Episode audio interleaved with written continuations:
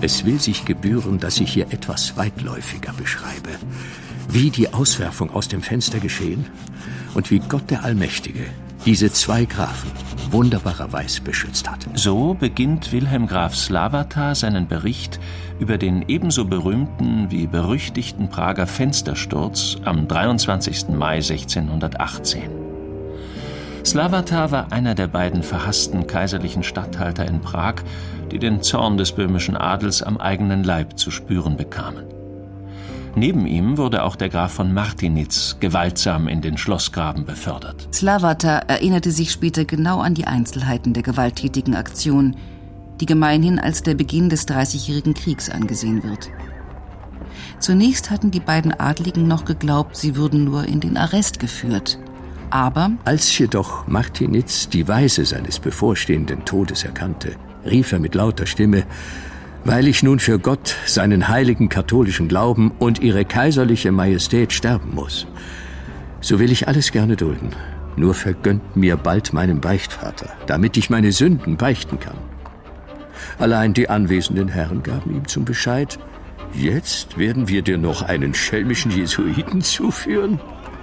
Indem sich Graf Martinitz darüber höchst betrübet und seine Sünden herzlich bereuend zu beten anfing, Jesu, du Sohn des lebendigen Gottes, erbarme dich meiner, Mutter Gottes, gedenke mein, hoben ihn die böhmischen Herren von der Erde und stürzten ihn samt Rapier und Dolch, doch ohne Hut, welchen ihn einer aus der Hand gerissen, mit dem Kopf voraus aus dem Fenster in die Tiefe des Schlossgrabens.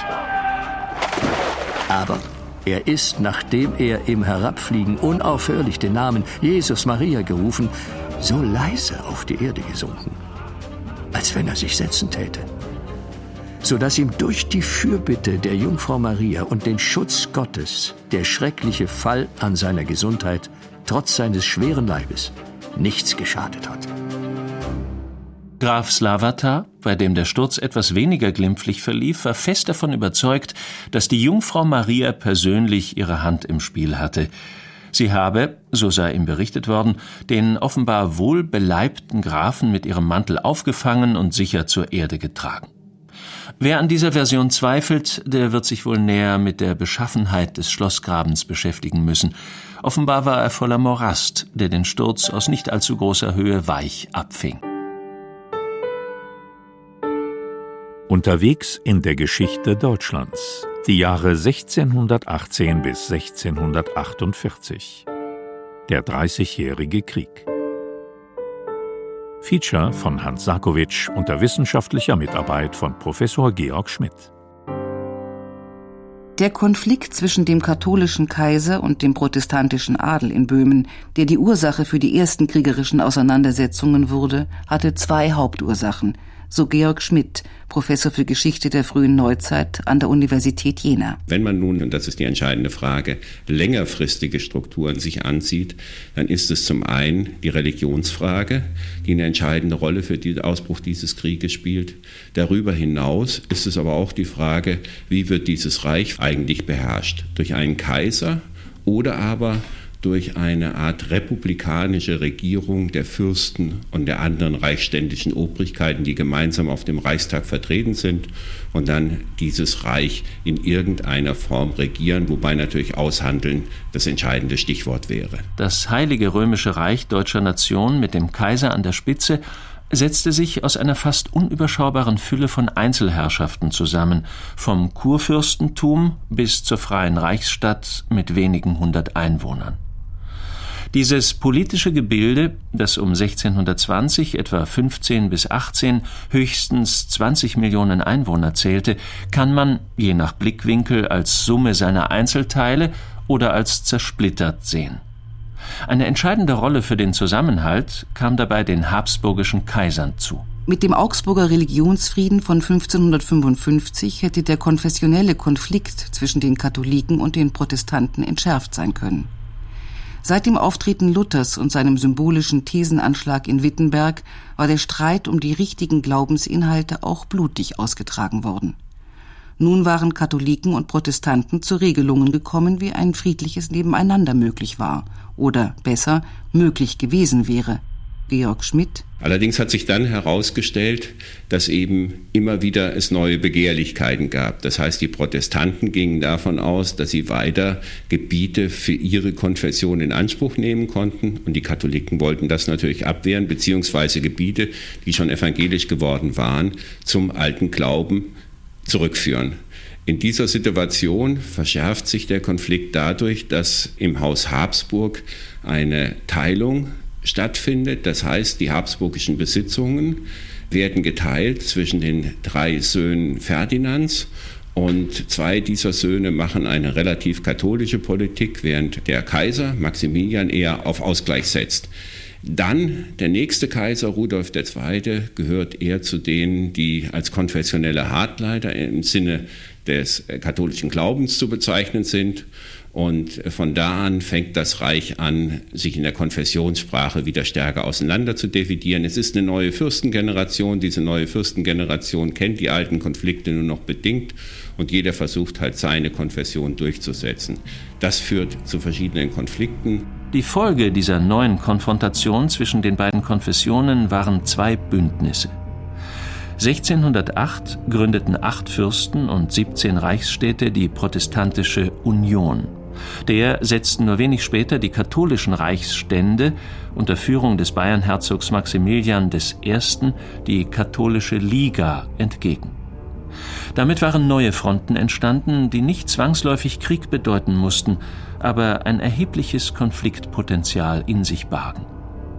Und so war es die konfessionelle Konfrontation, verquickt mit sehr unterschiedlichen Machtinteressen, die in Böhmen 1618 den Dreißigjährigen Krieg auslöste. Als die lutherischen und calvinistischen böhmischen Stände, vor allem der niedere böhmische Adel und die Städte, ihr Recht auf freie Religionsausübung und freie Königswahl durch den Kaiser verletzt sahen, übten sie an den beiden kaiserlichen Statthaltern in Prag Selbstjustiz und warfen sie aus dem Fenster der Burg. Im Hintergrund stand die Frage, wer in Böhmen die Macht habe, die Habsburger oder die Stände. 1617 hatten die Habsburger noch gegen den Widerstand der Stände Ferdinand als böhmischen König durchgesetzt. Jetzt hätten die Stände die Oberhand gewinnen können, nachdem sie mit dem Fenstersturz ihren Aufstand begonnen hatten. Aber dazu kam es nicht, obwohl es zunächst sehr gut für sie aussah. Schlesien, die Oberlausitz und die Niederlausitz sowie Mähren schlossen sich ihnen an. Mit den Ständen von Ober- und Niederösterreich wurde ein Bündnis eingegangen. Herzog Maximilian von Bayern als Anführer der katholischen Liga hatte schon früh erkannt, welche Folgen es haben konnte, wenn der Aufstand in Böhmen nicht niedergeschlagen würde, nämlich einen protestantischen Kaiser. An den spanischen König Philipp III schrieb er im Januar 1619 Die böhmischen Unruhen greifen immer weiter um sich und zielen offenbar auf die Austilgung der katholischen Religion. Nicht nur in Böhmen, sondern auch die ketzerischen Kurfürsten und Fürsten im Reich arbeiten darauf hin, die böhmische Krone dem Haus Österreich gänzlich zu entziehen, sie einem Ketzer zuzuwenden und dadurch im Kurfürstenkolleg die Mehrheit zu erhalten, um dann einen ketzerischen Kaiser wählen zu können. Ein Teil dieser Prophezeiung bewahrheitete sich schnell. Denn weil der böhmische Adel Ferdinand als König nicht anerkannte und weiter darauf bestand, seinen König selbst zu bestimmen, wurde in Prag beraten, wer als Kandidat in Frage kommen könnte. Die Entscheidung fiel schließlich für Kurfürst Friedrich V. von der Pfalz, der als Calvinist die protestantische Union anführte und außerdem der Schwiegersohn des englischen Königs war.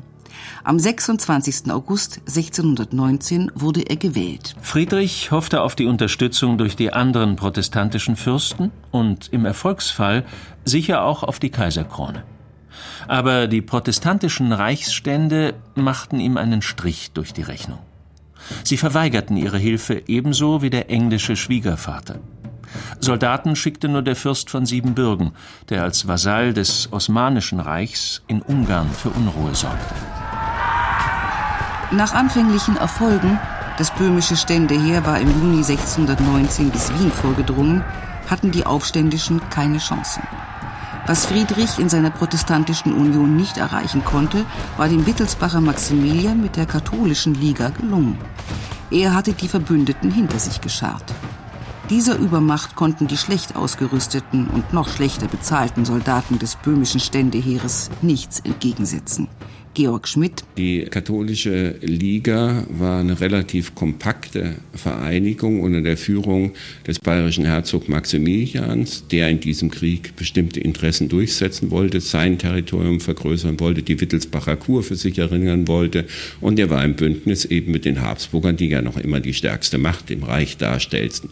Gemeinsam und unterstützt von den Spaniern bildeten sie einen viel kompakteren Fokus, als etwa die evangelischen Stände hinbekommen haben haben. Die Union war auch nicht bereit, das Abenteuer des Kurfürsten von der Pfalz, Friedrich V., der dann eben Winterkönig genannt wird, zu unterstützen, sodass im Endeffekt eben die Pfalz praktisch mehr oder weniger mit den wenigen böhmischen Truppen auf sich alleine gestellt war. Am 8. November 1620 musste sich das böhmische Ständeheer am Weißen Berg bei Prag der katholischen Übermacht geschlagen geben. Die Liga-Armee unter dem Grafen Tilly errang innerhalb von zwei Stunden einen triumphalen Erfolg. Dem Winterkönig Friedrich blieb nur die Flucht. Hals über Kopf verließ er Prag. Nur wenig später wurde Mähren besetzt. Sachsen sicherte sich Schlesien und die Lausitz. Graf Wallenstein und Herzog Maximilian. Zwei Profiteure des Krieges. In Böhmen nahmen die katholischen Sieger radikale Veränderungen in den Eigentumsverhältnissen vor. Protestantische Adlige mussten ihre Güter entweder ganz abtreten oder gegen minderwertiges Inflationsgeld verkaufen. Profiteure der Besitzverschiebung waren der katholische und Habsburg-treue Adel. Zu ihnen gehörte auch der 1583 im böhmischen Hermannitz geborene Albrecht von Wallenstein, über den Friedrich Schiller später eines seiner berühmtesten Dramen schreiben wird. In seiner Geschichte des Dreißigjährigen Krieges nennt er ihn einen verdienten Offizier und den reichsten Edelmann in Böhmen. Graf Wallenstein hatte dem kaiserlichen Hause von früher Jugend an gedient und sich in mehreren Feldzügen gegen Türken, Venezianer, Böhmen, Ungarn und Siebenbürgen auf das rühmlichste ausgezeichnet. Der Prager Schlacht hatte er als Oberster beigewohnt und nachher als Generalmajor eine ungarische Armee in Mähren geschlagen. Die Dankbarkeit des Kaisers kam diesen Diensten gleich, und ein beträchtlicher Teil der nach dem böhmischen Aufruhr konfiszierten Güter war seine Belohnung. Im Besitz eines unermesslichen Vermögens, von ehrgeizigen Entwürfen erhitzt, voll Zuversicht auf seine glücklichen Sterne und noch mehr auf eine gründliche Berechnung der Zeitumstände, erbot er sich gegen den Kaiser auf eigene und seiner Freunde Kosten eine Armee auszurüsten und völlig zu bekleiden.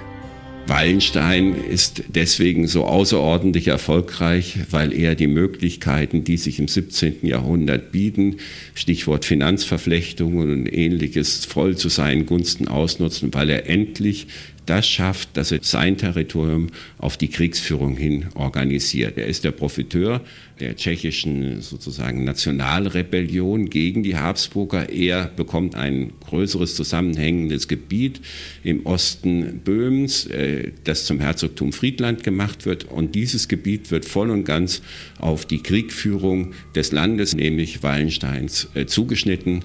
Also er verdient dann doppelt, er stellt dem Kaiser alles in Rechnung und gleichzeitig sind es seine Untertanen, die eben die Stiefel und verschiedene andere Zutaten, die man zu diesem Krieg braucht, produzieren. Ein Militärreformer sei Wallenstein nicht gewesen, sagt der Jenaer Historiker Georg Schmidt, aber ein sehr erfolgreicher Organisator.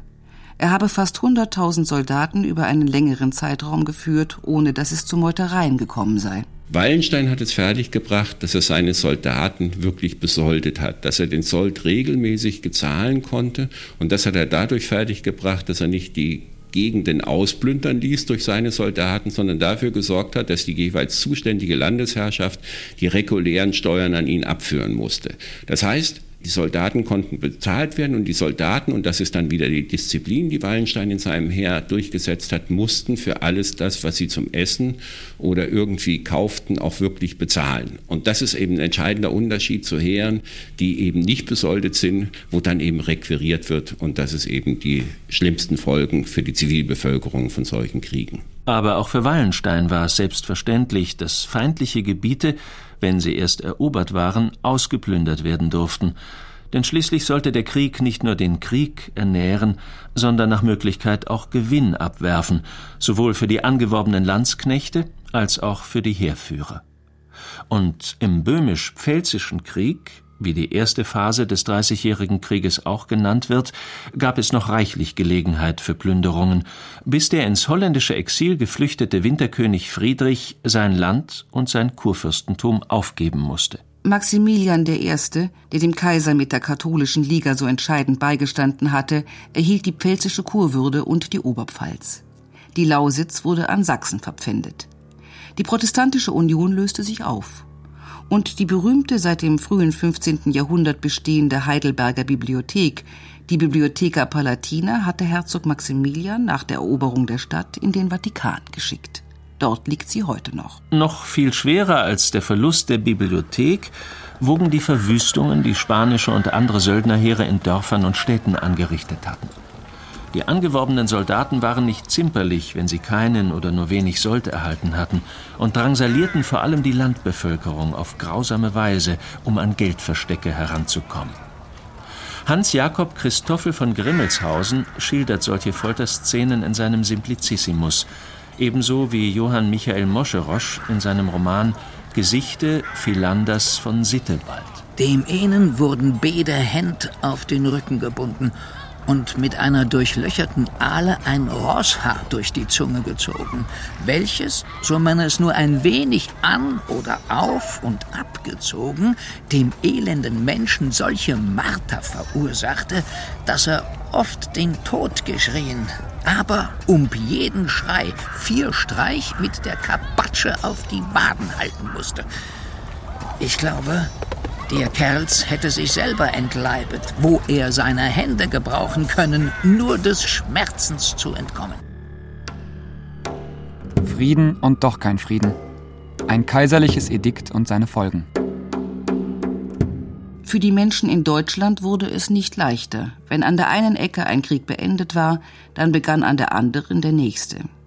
So folgte auf den böhmisch-pfälzischen der niedersächsisch-dänische Krieg. Der eine Krieg ging aus dem anderen hervor, denn der gescheiterte Winterkönig Friedrich wollte zumindest seinen pfälzischen Besitz zurückgewinnen und suchte nach Verbündeten. Er fand sie in der Niederländischen Republik und in England, die Subsidien versprachen und vor allem in Dänemark. Zwischenzeitlich aber wurde die Liga-Armee, die in Deutschland keine Feinde mehr hatte, nach Hessen und Westfalen verlegt. König Christian IV., der sich beim weiteren Vorrücken der katholischen Liga und der kaiserlichen Armee um seinen norddeutschen Besitz Sorgen machen musste, übernahm daraufhin die militärische Führung im niedersächsischen Kreis. Aber er hatte mit Tilly und Wallenstein zwei Gegner, denen er nicht gewachsen war. Seit 1625 war Wallenstein Oberbefehlshaber der kaiserlichen Armee. Tilly führte die Truppen der Liga. Obwohl die beiden Feldherren nicht frei von Konkurrenzdenken waren, fochten sie zusammen und siegten zusammen. Die letzte Niederlage brachte allerdings Wallenstein allein dem dänischen König bei. Anfang September 1628 vertrieb er ihn und seine Truppen aus Pommern. Im Lübecker Frieden vom 22. Mai 1629 behielt der dänische König zwar seinen ganzen Besitz, aber er musste sich verpflichten, auf jede Einmischung im Reich zu verzichten. Wallenstein war auf dem Gipfel seiner Macht angelangt. 1628 hatte ihn der Kaiser mit Mecklenburg belehnt, dessen Herzog ein Bündnis mit den Dänen eingegangen war und deswegen sein Herzogtum verlor. Im Triumph bemerkte Wallenstein nicht, was sich gegen ihn zusammenbraute. Georg Schmidt. Wallenstein war mächtig geworden durch seine militärischen Erfolge und war natürlich als Parvenu Niederadlige aufgestiegen über das Herzogtum Friedland zunächst und dann eben zum Reichsstand Herzogtum Mecklenburg. Das heißt, er gehört in die erste Riege der deutschen Reichsfürsten und das hat natürlich viele Anfeindungen nicht nur unter den Reichsständen, sondern auch in der Wiener Hofgesellschaft geführt, wenn jemand so plötzlich und so groß wird. Natürlich hat er äh, viele andere Feinde gehabt und diese Feinde werfen ihm vor, eben auf eigene Rechnung Krieg führen zu wollen. Das heißt, mit diesem Krieg Ziele zu verbinden, hinten bis hin Militärdiktatur, bis hin zum potenziell Kaiser oder Königin Böhm werden. Und genau das verdichtet sich an bestimmten Stellen. 1630 ist sozusagen der erste Tiefpunkt. Da sorgen die Reichsstände dafür, dass Wallenstein entlassen wird aus kaiserlichen Diensten, weil sie behaupten, dass er vor allen Dingen äh, seine Truppen in katholischen Gebieten äh, Winterlager nehmen lässt und sie eben äh, von Wallenstein im Endeffekt nichts hätten, sondern nur die Lasten tragen müssten. Es dürfte also vor allem die Sorge gewesen sein, dass Wallenstein als Günstling des Kaisers zu mächtig werden könnte, die zur Entlassung des erfolgreichen Feldherrn führte. Die katholischen Verbündeten glaubten zudem auf ihn verzichten zu können, denn die militärische Lage war überaus günstig für Liga und Kaiser. Die protestantische Seite stand kurz davor, vollständig zusammenzubrechen. Der Kaiser selbst verhinderte das mit einem Edikt, das den Widerstandswillen der protestantischen Stände falsch einschätzte. Das Restitutionsedikt besagt schlicht und einfach, äh, die Verhältnisse in der konfessionellen Zugehörigkeit der deutschen Territorien wird auf den äh, Zeitraum 1552, auf das Normaljahr 1552 zurückgeführt. Alles, was danach protestantisch geworden ist, wird an die katholische Kirche zurückgegeben. Das hat äh, das erste Mal dazu geführt, dass die evangelischen Stände im Reich wirklich zusammengearbeitet haben, dass man versucht hat, sich zu wehren, weil nun auch Gebiete plötzlich bedroht waren, die bisher mit dem Krieg relativ wenig zu tun gehabt haben. 1629 hatte es zunächst so ausgesehen, als ob ein Frieden möglich gewesen wäre. Kaiser Ferdinand II. hatte seine Machtstellung gefestigt und von protestantischer Seite war keine nennenswerte Gegenwehr zu erwarten gewesen. Aber das Restitutionsedikt und die Entlassung Wallensteins sorgten für erhebliche Unruhe und eine Schwächung der katholischen Seite. In diesem Augenblick kam es zu zwei Ereignissen, die den weiteren Verlauf des Krieges bestimmen sollten. Der eine Punkt ist, der Schwedenkönig kann sich zur Intervention entschließen, weil er eben den Krieg mit Polen beenden konnte. Und zum anderen entschließt sich der Kaiser Ferdinand II., große Teile seiner Truppen nach Italien zu verlegen, um dort den unter Druck geratenen spanischen Truppen zu helfen. Das heißt, in dem Moment, als Schweden in Deutschland interveniert, wird praktisch der Nordosten des Reiches von kaiserlichen Truppen weitgehend entblößt. Gustav Adolf, König von Schweden und Retter des Protestantismus. Zu Beginn des Jahres 1630 hatten der katholische Kaiser Ferdinand II. und sein engster Verbündeter Kurfürst Maximilian von Bayern viel erreicht. Fast ganz Deutschland stand unter ihrer Kontrolle und es gab ernsthafte Bestrebungen von ihnen auch an der Ostsee zur dominierenden Macht zu werden. Ferdinand, der alles daran setzte, eine Erbmonarchie zu etablieren, unterschätzte jedoch das explosive Potenzial seines Restitutionsedikts. Denn nicht nur die protestantischen Reichsstände erkannten, dass es bei der Rekatholisierung um mehr ging, nämlich um die Stärkung der Habsburger auf ihre Kosten. Aber sowohl katholische als auch die meisten protestantischen Stände wollten die Reichsverfassung in ihrer traditionellen Form wiederherstellen. Das war die Ausgangssituation, als der Protestant Gustav Adolf II., König von Schweden, am 6. Juli 1630 mit 10.000 Fußsoldaten und 3.000 Reitern auf der Insel Usedom landete. In Deutschland äh, wird Gustav Adolf zeitgenössisch in vielen Flugschriften als der Retter des Protestantismus dargestellt, der Retter des Luthertums, der von Gott gesandte Held, der das Schwert direkt von Gott in die Hand bekommen hat. Wenn man sich jetzt wirklich anguckt, warum er interveniert, so sind seine Gründe immer in erster Linie die schwedische Sicherheit, die er dadurch herstellen will, indem er einen Präventivkrieg gegen den für ihn bedrohlich nahegerückten Kaiser in Gestalt Wallensteins, der eben das Herzogtum Mecklenburg für sich vereinnahmt hatte und dort eben zum einen Reformen durchführte, die die Macht der kaiserlichen äh, Seite dort stärkte, zum anderen aber auch eine Flotte baute und die wurde als Kriegsflotte auf der Ostsee von Schweden als direkte Bedrohung wahrgenommen. Das ist der Grund, den auch äh, Gustav Adolf in Schweden, also im Reichs Reichsrat oder auf dem schwedischen Reichstag immer wieder anführt, der Eingriff zugunsten der protestantischen Glaubensgenossen spielt keine oder eine ganz untergeordnete Rolle. Zunächst fand Gustav Adolf nur einen Verbündeten, das katholische Frankreich, das jährliche Subsidienzahlungen zusicherte. Kardinal Richelieu, als Motor der Annäherung an Schweden, war die Konfessionsfrage egal, wenn es darum ging, die Macht des habsburgischen Kaisers zu beschränken. Während Gustav Adolf von Pommern aus in südlicher Richtung vorrückte, blieben die protestantischen Reichsstände skeptisch und damit neutral. Sie vermuteten, dass der schwedische König mehr wollte als ihre Freiheit verteidigen und in Wahrheit nach der deutschen Krone strebte. Diese Zurückhaltung endete mit der Eroberung Magdeburgs durch die kaiserlichen Generäle Tilly und Pappenheim am 20. Mai 1631. Die protestantische Reichsstadt, die als erste deutsche Stadt überhaupt ein Bündnis mit Schweden eingegangen war, wurde geplündert und niedergebrannt. Da ist nichts als Morden, Brennen, Plündern, Peinigen, Prügeln gewesen, schrieb der Magdeburger Ratsherr und berühmte Physiker Otto von Gericke rückblickend. Insonderheit hat ein jeder von den Feinden nach vieler und großer Beute gefragt.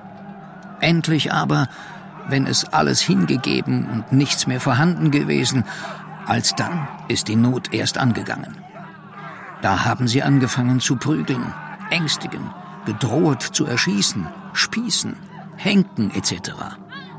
Mit den Weibern, Jungfrauen, Töchtern und Mägden aber ist es mit vielen fast übel abgelaufen, sind teils genozüchtigt und geschändet, teils zu Konkubinen behalten worden.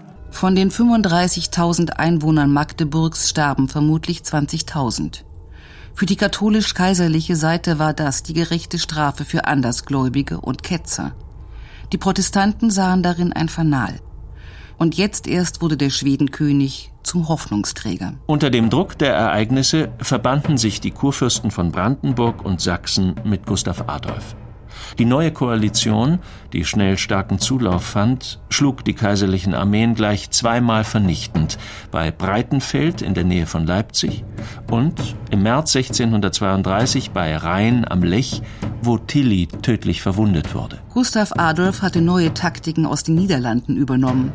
Er ließ seine Truppen nicht mehr in starrer Formation, sondern in aufgelockerter Reihe mit einer Reserve in der zweiten Linie aufstellen und kämpfen. Damit war er dem Traditionalisten Tilly überlegen. Der Schwedenkönig und seine Verbündeten hatten in weniger als zwei Jahren einen großen Teil Deutschlands besetzt und den Kaiser in eine schwierige Lage gebracht. Der sah keinen Ausweg, als Wallenstein erneut zu berufen und mit fast unbegrenzten Vollmachten auszustatten. Aber die erste Begegnung der beiden feindlichen Feldherren auf dem Schlachtfeld sollte auch schon die letzte sein. Wallenstein der die sächsische Besatzung aus Böhmen vertrieben hatte und den Sachsen eingefallen war, wurde am 16. November 1632 bei Lützen von der schwedischen Armee überrascht. In der bis dahin schwersten Schlacht des Krieges starben weit über 10.000 Soldaten. Die Schweden trugen zwar den Sieg davon, aber ihr König Gustav Adolf II. erlebte ihn nicht mehr. Er war auf dem Schlachtfeld gestorben. Obwohl die Kaiserlichen die Schlacht verloren hatten, herrschte in Wien Hochstimmung. Kaiser Ferdinand II. sandte ein Dankschreiben an Wallenstein, weil er glaubte, dass der Tod des charismatischen Heerführers der Protestanten das Blatt in Deutschland wenden würde. Aber der Schwedenkönig fand mit seinem Reichskanzler Axel Oxenstierna und dem oberkommandierenden Herzog Bernhard von Weimar fähige Nachfolger. Allerdings stand auch ihnen Wallenstein gegenüber, der gerade Schlesien im Handstreich nahm. Aber Wallenstein suchte nicht den Konflikt, sondern den Ausgleich und begann geheime Friedensverhandlungen mit Schweden und Sachsen. Ja, das wissen wir ja nicht so genau, was die Ziele Wallensteins in diesem Krieg wirklich gewesen sind. Äh, was wir sagen können, ist Folgendes. Wallenstein wird zurückgerufen in der Situation, als eben die katholische kaiserliche Partei durchaus den Schweden unterlegen ist. Wallenstein schafft es dann, dass zumindest wieder ein Gleichstand hergestellt wird. Aber Wallenstein sieht selbst, dass sein Heer das einzige Rettung des katholisch-kaiserlichen Glaubens ist und überhaupt der Position des Kaisers im Reich. Und er will sein Heer nicht riskieren. Das wirft man ihm in Wien vor allen Dingen als Untätigkeit vor. Und damit setzt eine Maschinerie in Gang, an deren Ende in der Tat die Ermordung Wallenstein steht. Die Argumente in Wien für diesen Schritt sind Es gibt ein Geheimverfahren, in dem angeblich deutlich nachgewiesen worden ist, dass Wallenstein Verrat begangen hat. Er hat gleichzeitig mit dem sächsischen Heerführer von Armin äh, und mit den Schweden verhandelt, um einen Frieden im Reich zu erzielen. Wie weit er da gehen wollte, ob er sich für sich selbst eine Position etwa als böhmischer König oder gar als Kaiser herausschlagen wollte, das ist äh, alles völlig ungeklärt und völlig undurchsichtig und die Quellen sind sehr dünn zu dieser Frage. Äh, man hat jedenfalls in Wien Angst gehabt, diesen Heerführer nicht mehr kontrollieren zu können und hielt es deswegen für angemessen, ihn eben tot oder lebendig nach Wien zu bringen und einen Heerführer aus den Mitten seines Heeres herauszuholen, heißt ihn dort töten zu müssen. Wallenstein war zu mächtig geworden. Und vielleicht hielt er sich selbst schon für mächtiger als der Kaiser, wenn er seine Offiziere den Treueeid auf seine Person leisten ließ und eigenmächtig diplomatische Geheimverhandlungen führte. Am 25. Februar 1634 wurde er im böhmischen Eger auf Befehl des Kaisers ermordet. Die Widerwärtigkeit des Krieges. Die Ermordung Wallensteins führte dazu, dass der Krieg weiterging und dass die deutschen Städte weiter ausgeplündert wurden. 1633 schrieb der schlesische Dichter Martin Opitz sein Trostgedicht in Widerwärtigkeit des Kriegs. Aber von Trost ist darin wenig zu spüren. Wie manche schöne Stadt, die sonst das ganze Land durch Pracht gezieret hat, ist jetzund Asch und Staub. Die Mauern sind verheeret, die Kirchen hingelegt, die Häuser umgekehrt. Wie wann ein starker Fluss, der unvorsehens kömmt, die frische Saate stürzt, die Äcker mit sich nimmt, die Wälder niederreißt, läuft außer seinen Wegen, so hat man auch den Blitz und schwefelichte Regen durch der Geschütze Schlund mit grimmiger Gewalt das alles Land umher erzittert und erschallt gesehen mit der Luft hin in die Städte fliegen. Was es für eine Stadt und ihre Bewohner bedeutete, zwischen die Fronten zu geraten, zeigt das Beispiel der freien Reichsstadt Gelnhausen, in der Hans Jakob Christoffel von Grimmelshausen wahrscheinlich 1622 geboren wurde. Bis zum Tod Gustav Adolfs war in Gelnhausen wenig vom Krieg zu spüren gewesen. Zwar hatte lange Zeit eine spanische Besatzung in der lutherischen Stadt gelegen, und das war unangenehm genug gewesen, aber nichts im Vergleich zu dem, was andere Städte in dieser Zeit hatten erdulden müssen. Mit der Schlacht von Nördlingen am 6. September 1634 änderte sich das entscheidend. Das habsburgische Heer mit kaiserlichen und spanischen Soldaten brachte den Schweden und ihren deutschen Verbündeten eine vernichtende Niederlage bei. Herzog Bernhard von Weimar musste mit den Resten seiner Truppe Süddeutschland verlassen. Kaiserliche Soldaten rückten nach und verwüsteten die Gebiete, die vorher von den Schweden gehalten worden waren. Aller Orten, wo sie hinkamen, erfüllten sie Himmel, Luft und Erden mit Feuer, Rauch, Dampf, Blut und Mord, Schand und Brand, Leid und Geschrei. Heißt es im Theatrum Europäum, der zeitgenössischen Chronik aus dem Hause Merian. In Summe das Land vor ihnen war wie eine lüstige Aue oder ein Paradies und Lustgarten. Und nach ihnen wie eine wilde, wüste Einöde, dass ein wenig Tage nach ihrem Durch- und Abzug man sich gegeneinander verwundern mochte, wo sich einer oder der andere erhalten hätte. Gut eine Woche nach der Nördlinger Schlacht erreichte die kaiserliche Hauptmacht, verstärkt um vier Reiterregimenter, das Kinzigtal zwischen Hanau und Fulda. In der Reichsstadt Gelnhausen sei kein adliches Haus verschont worden, hielt der Schlüchterner Pfarrer Feilinger in seinem Tagebuch fest. Aber mit dem ersten Überfall der kaiserlichen Soldaten waren die Leiden der Bevölkerung noch lange nicht zu Ende. Im Oktober 1634 kamen die Reiterregimenter aus der Wetterau, wohin sie sich zurückgezogen hatten, wieder nach Gelnhausen und plünderten erneut. Vom protestantischen Hanau aus ließ der schwedische Kommandant Vorstöße gegen das nun kaiserliche Gelnhausen unternehmen. Ende Dezember eroberte Herzog Bernhard von Weimar die Stadt und ließ Dragonerregimenter als Besatzung zurück. Dieser Haufen wurde Mitte Januar 1635 von kaiserlichen Soldaten überrumpelt und vertrieben. Darauf nahm der Hanauer Kommandant seine Überfälle wieder auf und zerstörte dabei Teile der ehemaligen Kaiserpfalz. Nach dem Ende der Massaker waren von den 1500 Bürgern noch 200 am Leben. Grimmelshausen, der bei den Kämpfen seine nächsten Verwandten verloren hatte und als zwölfjähriger Junge in die schwedische Festung Hanau geflüchtet war, schilderte später in seinem Kriegsroman Der abenteuerliche Simplicissimus, wie das geplünderte und verlassene Gelnhausen ausgesehen haben könnte, mit dem Blick seines naiven Titelhelden. Als es tagte, ging ich nach Gelnhausen. Dort fand ich die Stadttore offen, teils verbrannt, teils auch noch mit Misthaufen verbarrikadiert.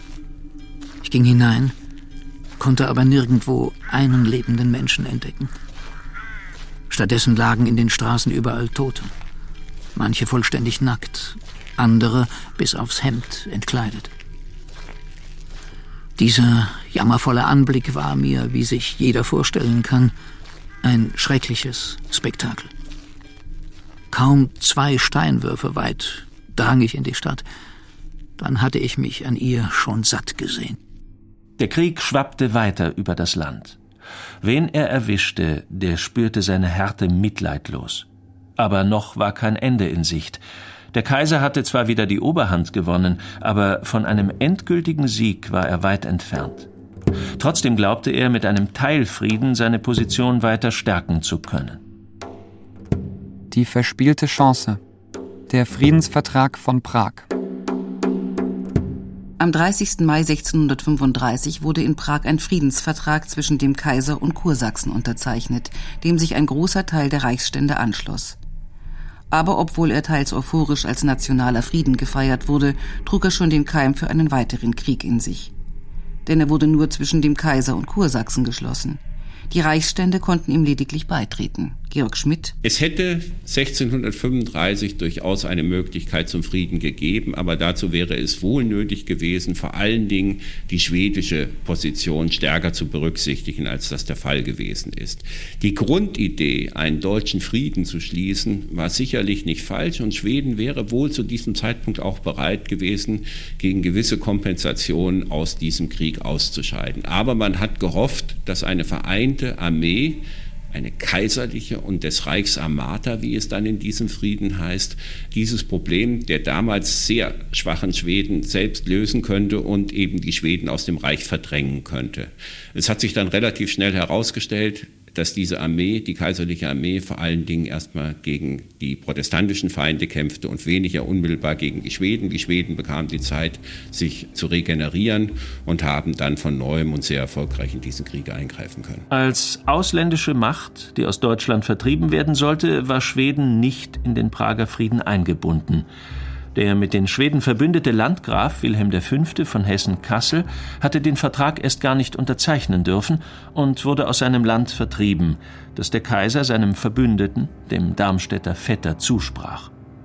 Auch andere, vor allem kalvinistische Reichsstände wurden von dem Prager Frieden ausgenommen, der auf dem Stichtag 12. November 1627 basierte. Der Besitzstand an diesem Tag sollte wiederhergestellt werden. Damit blieb auch die Pfälzer Kur bei den bayerischen Wittelsbachern. Das war insgesamt für die protestantischen Reichsstände nicht sehr vorteilhaft, obwohl der Kaiser sein umstrittenes Restitutionsedikt für 40 Jahre aussetzte.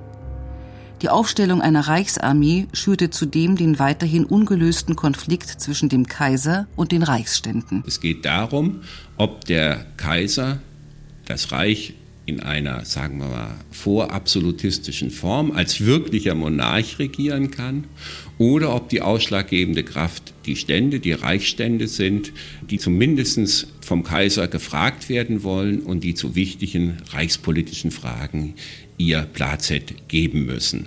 Diese Diskussion zieht sich seit dem 16. Jahrhundert hin und die hat viel mit äh, Vergleich mit anderen europäischen Regierungssystemen und mit der Ableitung der eigenen Regierungsgewalt zu tun.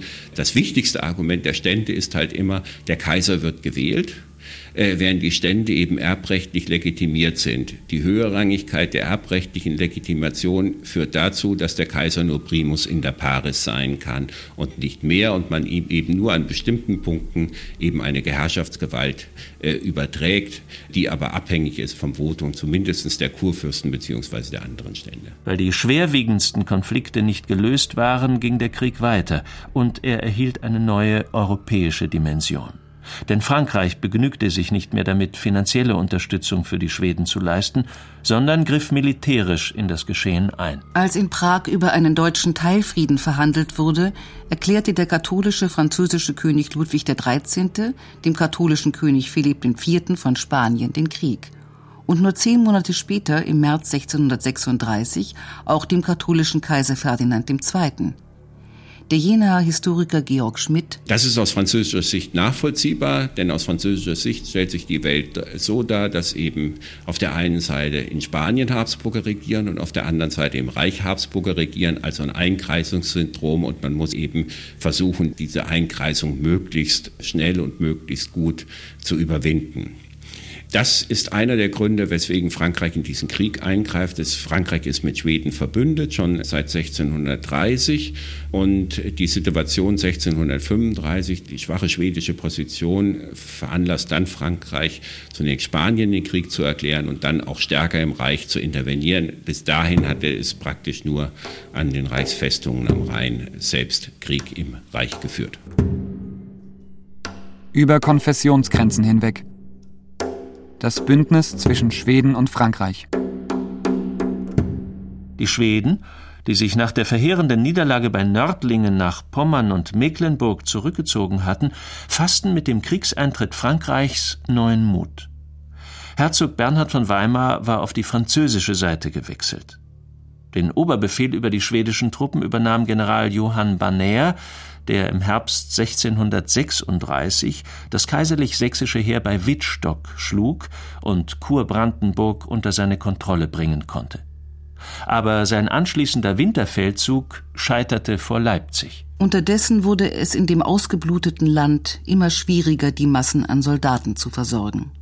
Wie ernst die Lage war, macht ein Brief deutlich, den Kurfürst Maximilian von Bayern an Kaiser Ferdinand III. schrieb, der gerade die Nachfolge seines Vaters Ferdinand II. angetreten hatte. Wohl vergeblich bat er darum, die Härte der winterlichen Einquartierungen durch die kaiserlichen Soldaten zu mildern. Maximilian machte sich ernsthafte Sorgen um deren körperliche Verfassung. Der mehrere Teil der Reiterei geht zu Fuß. Die armen Soldaten sind durchgehend ganz arm, bloß, nackend, ausgemattet, verhungert und der Gestalt zugerichtet, dass wir ihnen jedes Mitleid zubilligen und sie ergiebige Auffrischung vonnöten haben, wenn man anders von ihnen auf künftigen Frühling weiteres einen Dienst getrösten will.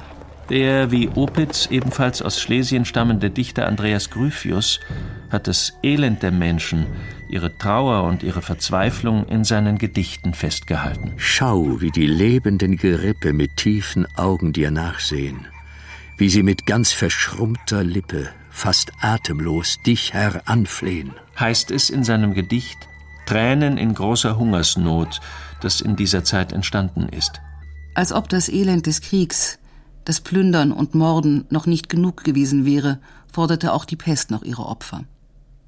Und weil viele Menschen die Ursache ihres Leids nicht in Wien oder Schweden, in den katastrophalen hygienischen Bedingungen oder in Klimaschwankungen suchen wollten, sondern am liebsten vor der eigenen Haustür, erlebte die Hexenverfolgung eine grausige Renaissance, vor allem in den geistlichen Territorien. Der schärfste Inquisitor im Reich war der Kölner Kurfürst, der sich an die Spitze des kollektiven Wahns stellte. Aber auch in protestantischen Gebieten und Städten wurden Hexen und Zauberer als Ursache allen Übels ausgemacht und hingerichtet. Die Menschen merkten aber bald, dass sich an ihrer Not nichts änderte, denn der Krieg ging unvermindert weiter und erreichte sogar eine neue Dynamik. 1638 erneuerten Frankreich und Schweden ihr Bündnis und verzichteten darauf, über Separatfrieden zu verhandeln. Sie banden sich also auf Gedeih und Verderb aneinander.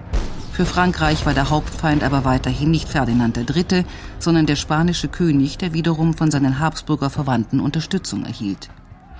Die Hauptziele der französischen Außenpolitik waren, sich aus der Umklammerung Habsburgs zu lösen und bis an die als natürlich bezeichneten Grenzen des historischen Galliens heranzurücken, also an den Rhein und in die Pyrenäen.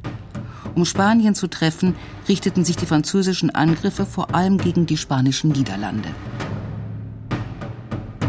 Siege, aber keine Sieger. Das letzte Jahrzehnt des Dreißigjährigen Krieges.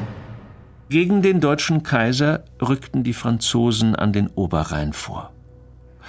Im April 1638 begann Herzog Bernhard von Weimar, nun in französischen Diensten, mit der Belagerung der als uneinnehmbar geltenden kaiserlichen Festung Breisach, der eine Schlüsselstellung am Oberrhein zukam.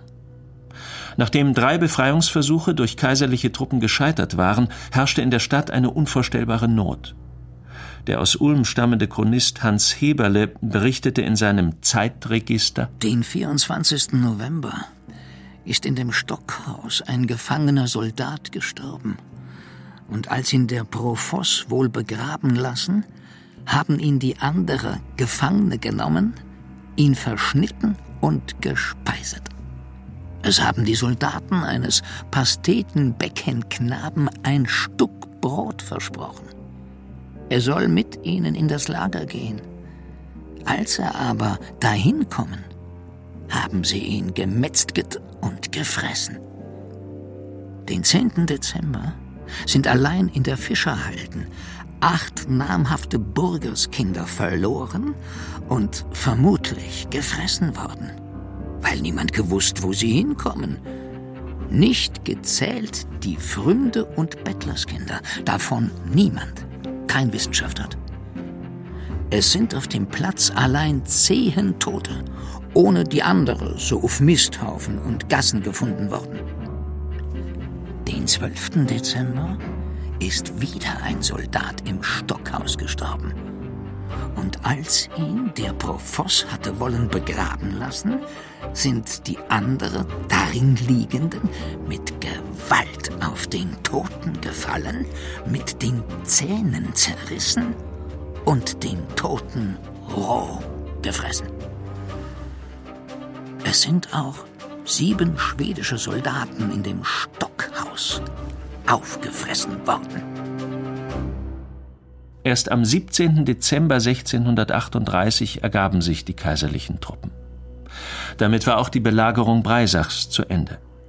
Herzog Bernhard von Weimar wurde von Dichtern wie Georg Rudolf Weckerlin als weltwerter Held, der wahren Tapferkeit ein wahrer Erb und Sohn gefeiert. Aber nicht nur für Weckerlin, auch für andere Protestanten galt der Herzog als neuer Hoffnungsträger und würdiger Nachfolger Gustav Adolfs. Welche Ziele Bernhard aber wirklich verfolgte, blieb unklar. Denn er scheint mit einer eigenen Herrschaft am Oberrhein geliebäugelt zu haben. Vielleicht verstand er sich auch als Mittler zwischen dem deutschen Kaiser und dem französischen König. Sein früher Tod verhinderte weitere Schritte in die eine und in die andere Richtung. Am 18. Juli 1639 starb er unter nicht ganz geklärten Umständen. Auch ohne Bernhard konnten die französischen Truppen weiter in Süddeutschland vordringen. 1640 operierten schwedische und französische Verbände erstmals gemeinsam und standen im Januar 1641 vor Regensburg, wo Ferdinand III. einen Reichstag einberufen hatte. Der neue Kaiser suchte, zunächst noch vorsichtig, den Kompromiss mit den Reichsständen, nachdem die Unterstützung aus Spanien fast vollständig weggefallen war. Die spanischen Habsburger benötigten in ihrem schwierigen Kampf gegen Frankreich jetzt sogar mehr denn je die Hilfe des deutschen Kaisers aber der hatte alle Hände voll zu tun, nicht gegen die mit Macht andrängenden französischen und schwedischen Armeen zu unterliegen. Die Besetzung Regensburgs mit dem darin versammelten Reichstag konnte der Kaiser zwar verhindern, aber dafür marschierten die Schweden unaufhaltsam, wie es schien, auf Böhmen und Mähren zu. Auch die Kriegserklärung Dänemarks an Schweden brachte nicht die erhoffte Entlastung. Die Dänen waren nach ihren Verlusten im ersten Kriegsjahrzehnt noch zu schwach, um Schweden ernstlich gefährden zu können. So blieb der Kaiser auf seine Truppen angewiesen, die den Schweden aber kaum etwas entgegensetzen konnten. Dagegen gelang es dem bayerischen General Mercy 1643, die Franzosen wenigstens vorübergehend aufzuhalten. Aber durch Siege der Franzosen bei Ahleheim nördlich von Augsburg und der Schweden bei Jankau südöstlich von Prag wurde Bayern 1645 in die Zange genommen und Wien bedroht. Da es Ferdinand aber gelang, die in Ungarn ausgebrochenen Unruhen durch einen Friedensvertrag mit den Ständen zu beenden, hatte er jetzt den Rücken frei und konnte die Belagerung seiner Residenz verhindern.